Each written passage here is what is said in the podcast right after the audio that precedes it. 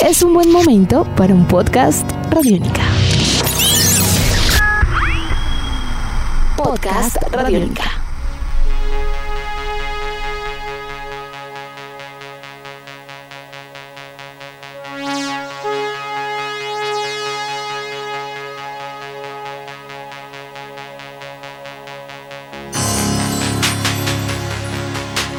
Bienvenidos a esta nueva emisión de Podcast Rock and Roll Radio, un producto de Radiónica desarrollado por el señor Andrés Durán, arroba Andrés Durán Rock, y quien les habla Héctor Mora, arroba Mora Rock and Roll, bajo la producción de Juan Jaramillo, Jairo Rocha y la captura sonora de Jorge El Mono Gutiérrez.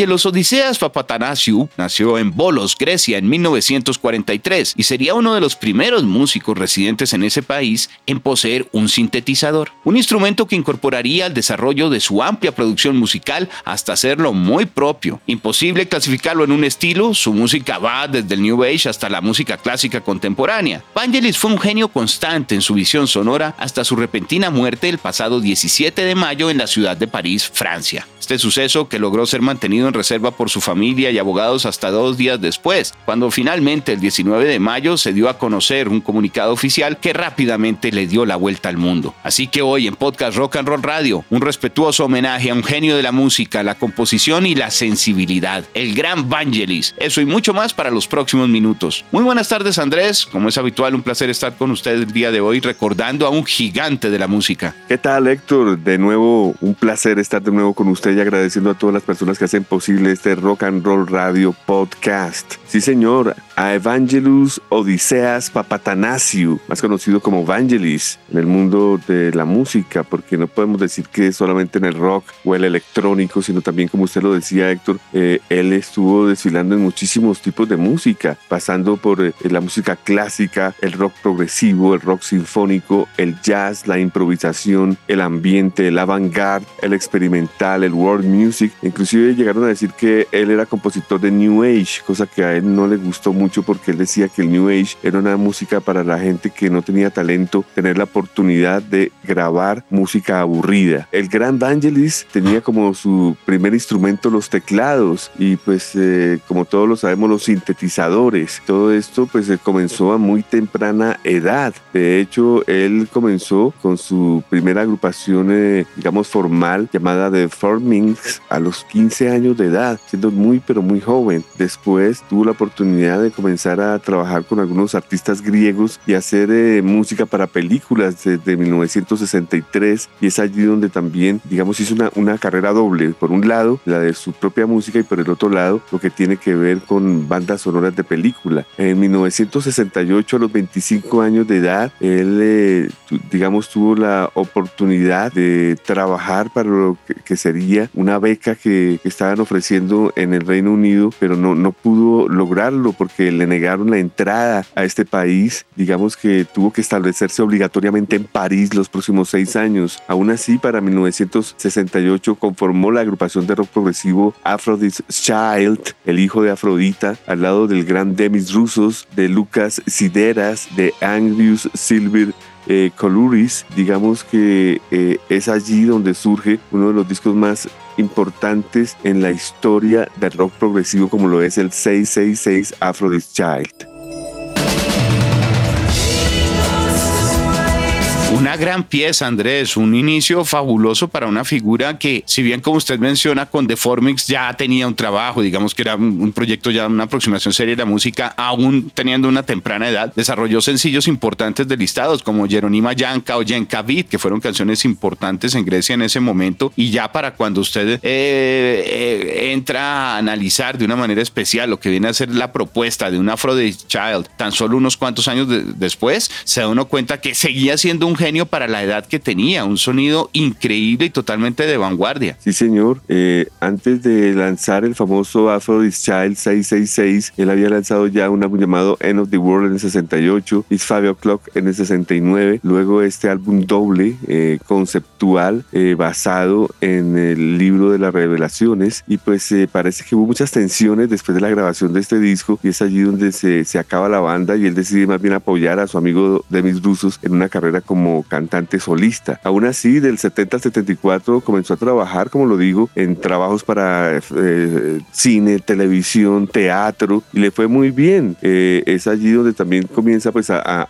pensar en, trabajar lo que sería su carrera como solista y finalmente se, traslada a, Londres, tiene la visa, en agosto del 75 viaja y se establece allí. Él comienza a, construir su propio estudio, un estudio de 16 canales que él mismo bautizó de Nimo Studios y él lo llamaba el laboratorio donde él eh, realmente estaba internado la mayor parte del tiempo. Él dice que y afirma que él es una persona que tuvo mucha suerte en no haber hecho parte eh, de ningún colegio musical ni ninguna academia. Él dice que de, eh, esto, esta, esta fortuna hace que no haya tenido ningún límite en su creatividad y poder haber hecho toda esta gran carrera musical que son más de 60 discos, Héctor, 60 discos. Andrés, eh, yo creo que aquí encontramos también un genio de la música dentro de lo que viene a ser no solamente por la cantidad de cosas que está desarrollando de una manera especial con cada uno de estos 60 discos, son décadas, eso es, perdóneme, eh, esos seis decenas, eso es un montón de material que va poco a poco nutriendo una carrera en donde uno se da cuenta que era una persona supremamente prolífica en cuanto a ese desarrollo y una persona de un nivel muy alto también creo que con una confianza importante. Hay que destacar que él en Londres obtiene contrato con RCA Records. Él funda con John Anderson de Yes el dúo John G.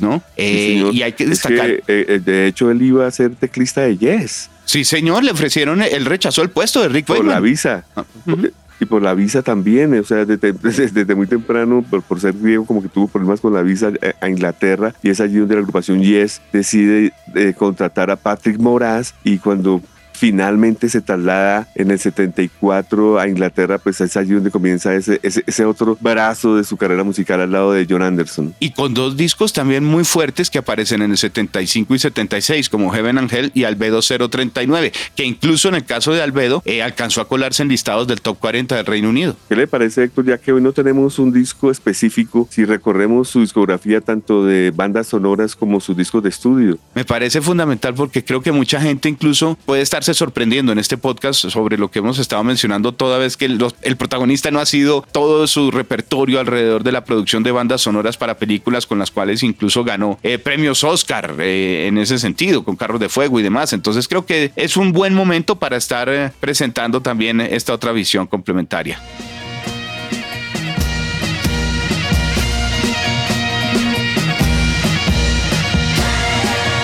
Fai Keto Reverso Plulo Enua. Fue el primer álbum que lanzó en 1972. Eh, realmente no muy conocido, es el primer álbum en estudio de él. Luego vendría Earth 1973, Heaven and Hell, usted lo acaba de nombrar, 1975, Albedo, el Albedo. 039 1976, el famosísimo Spiral, recuerdo que ese disco se veía en las tiendas de discos por doquier en Chapinero en esta época, finales de los 70, Viewborg 78, China también muy importante, año 79. See You Later, año 80. Fíjese usted, Héctor, que es continuo, continuo cada año, máximo dos años. Eh, Soul Festivities 84, Mask 85, Invisible Connections 85, Direct 88, The City 90, Voices 95, Oceanic 96, El Greco 98, Maitodía 2001. Estamos hablando de música para la NASA. En el 2016, Rosetta. En el 2019, Nocturne Piano Album. Y en el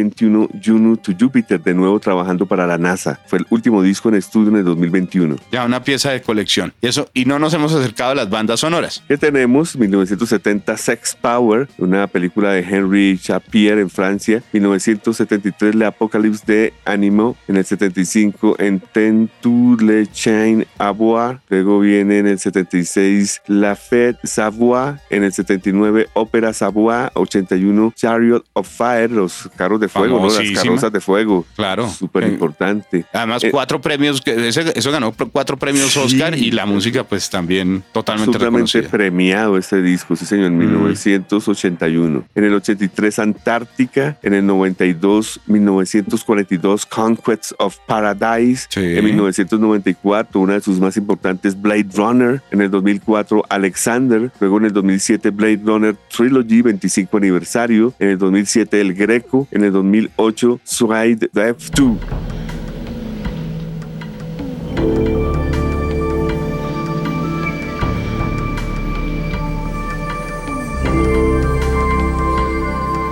De allí destacando solo lo, principal, porque hay muchas otras producciones que no hemos mencionado y como bien decía Andrés, hay años incluso donde presentaba de a dos discos. Así es, completamente de acuerdo. Invitado, invitado también a muchas producciones, colaboraciones que llaman. Claro.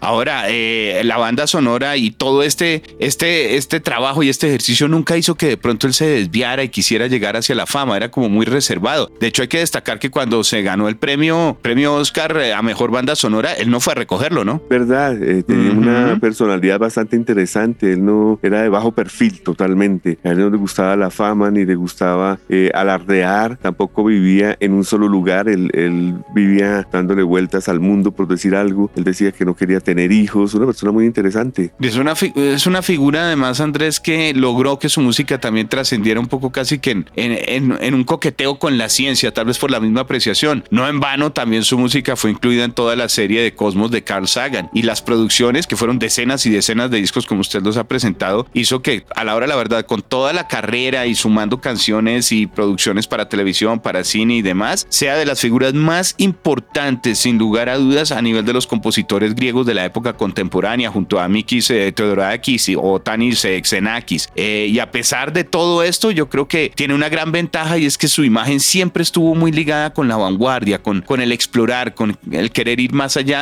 y con mucha elegancia. Y eso permite que, que la gente siga soñando con él. En el 2019 ese disco que usted mencionó, Nocturna, fue incluso un trabajo muy, muy destacado. Claro que sí. Eh, es interesante también darse uno cuenta, Héctor, que comenzó de una manera muy normal, entre comillas, haciendo rock progresivo y luego se trasladara ya del todo a los sintetizadores y, e, e instaurarse allí, ¿no? Aunque él decía que no siempre tocaba los sintetizadores, que a él le gustaban los instrumentos acústicos y, le daba el mismo placer. Algo que me sorprendió eh, fue cómo logró la familia digamos sus más cercanos, mantener un poco el silencio alrededor de su muerte. Él falleció un martes y durante 48 horas, bueno, un poco menos, casi 36 por la diferencia horaria con nuestro continente, con, con París, en donde él falleció, eh, lograron mantenerlo muy hermético de una forma muy respetuosa para adelantar varias cosas y al final fue el comunicado del bufete de abogados cuando dijo el señor Evangelis ha muerto a los 79 años de edad y ya de manera oficial y todo el mundo quedó eh, sorprendido, pero no hubo esas especulaciones ni, ni, ni, ni nada de estos rumores fue tan concreto y tan especial como la vida misma del personaje. Hasta en eso logró ser irreverente, podría decir entre comillas, como romper con el esquema tradicional y nada de esas cosas, sino ya cuando se despidió fue del todo. Nosotros teníamos eh, plenamente claro quién era Vangelis y por eso la importancia de hacer este podcast. Honores, eh, legado han quedado para la eternidad. en 1989 recibió el Max Steiner Award, que prácticamente se le otorga a conductores de orquesta o a grandes compositores de películas. Eh, él lo recibió eh, siendo oh, considerado un niño prodigio. En Francia eh, obtuvo la Orden de las Artes y Letras en 1992. También el National Order of Legion of Honor en el 2001 uno eh, también por el gobierno francés. Bueno, así un sinnúmero de,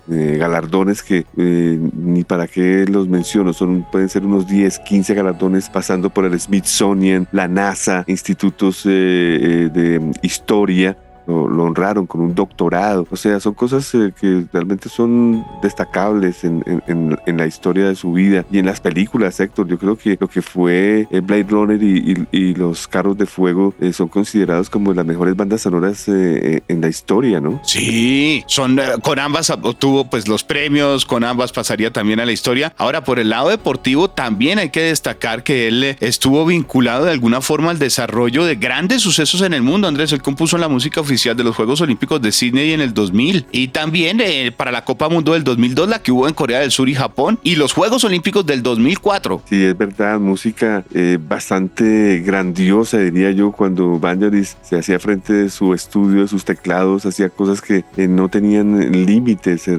tenía una manera de componer grande, amplia, sin limitaciones, diría yo.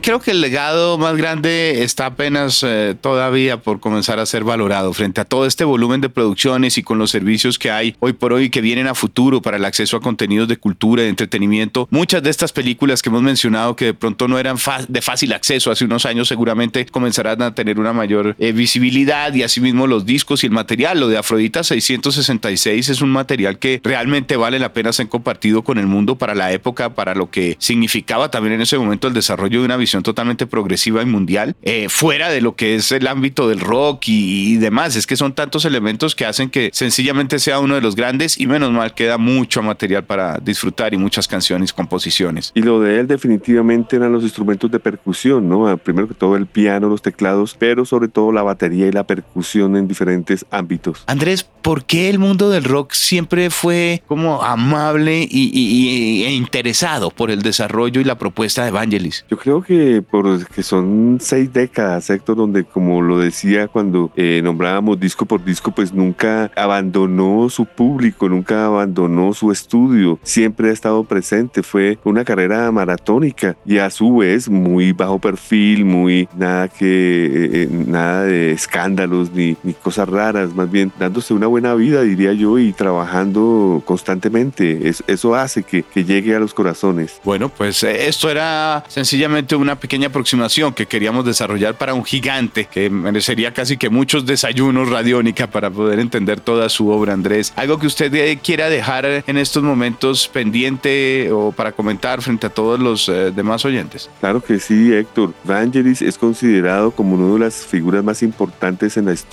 historia de la música electrónica. Creo que en nuestro país hay gente que gusta mucho de este género. Deberían de revisar cosas que hizo Vangelis y sumergirse en casi 60 álbums entre lo que son discos en estudio y también música moderna para películas. Bueno, pues este ha sido un podcast eh, desarrollado por el señor Andrés Durán, arroba Andrés Durán Rock, quien les habla Héctor Mora, arroba Mora Rock and Roll, bajo la producción de Juan Jaramillo, Jairo Rocha y la captura sonora de Jorge El Mono Gutiérrez. Andrés, a seguir disfrutando la música de Evangelis y un placer haberme permitido acompañarlo hoy en este In Memoriam. Lo mismo le digo, Héctor, pasen la tumba de Evangelus Odiseas Papatanasiu más conocido como Vangelis.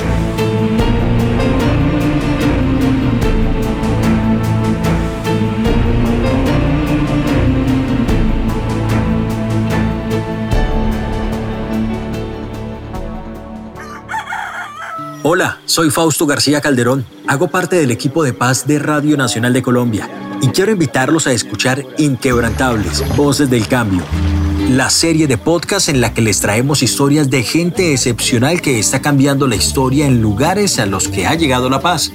Sigan estos relatos que traemos desde las regiones colombianas cada mes. Encuentren este podcast en cualquier plataforma de distribución que prefieran y en nuestra página web Radio Nacional Co. Nuestros podcasts están en radionica.rocks, en iTunes, en RTVC Play y en nuestra app Radionica para Android y iPhone. Podcast Radionica.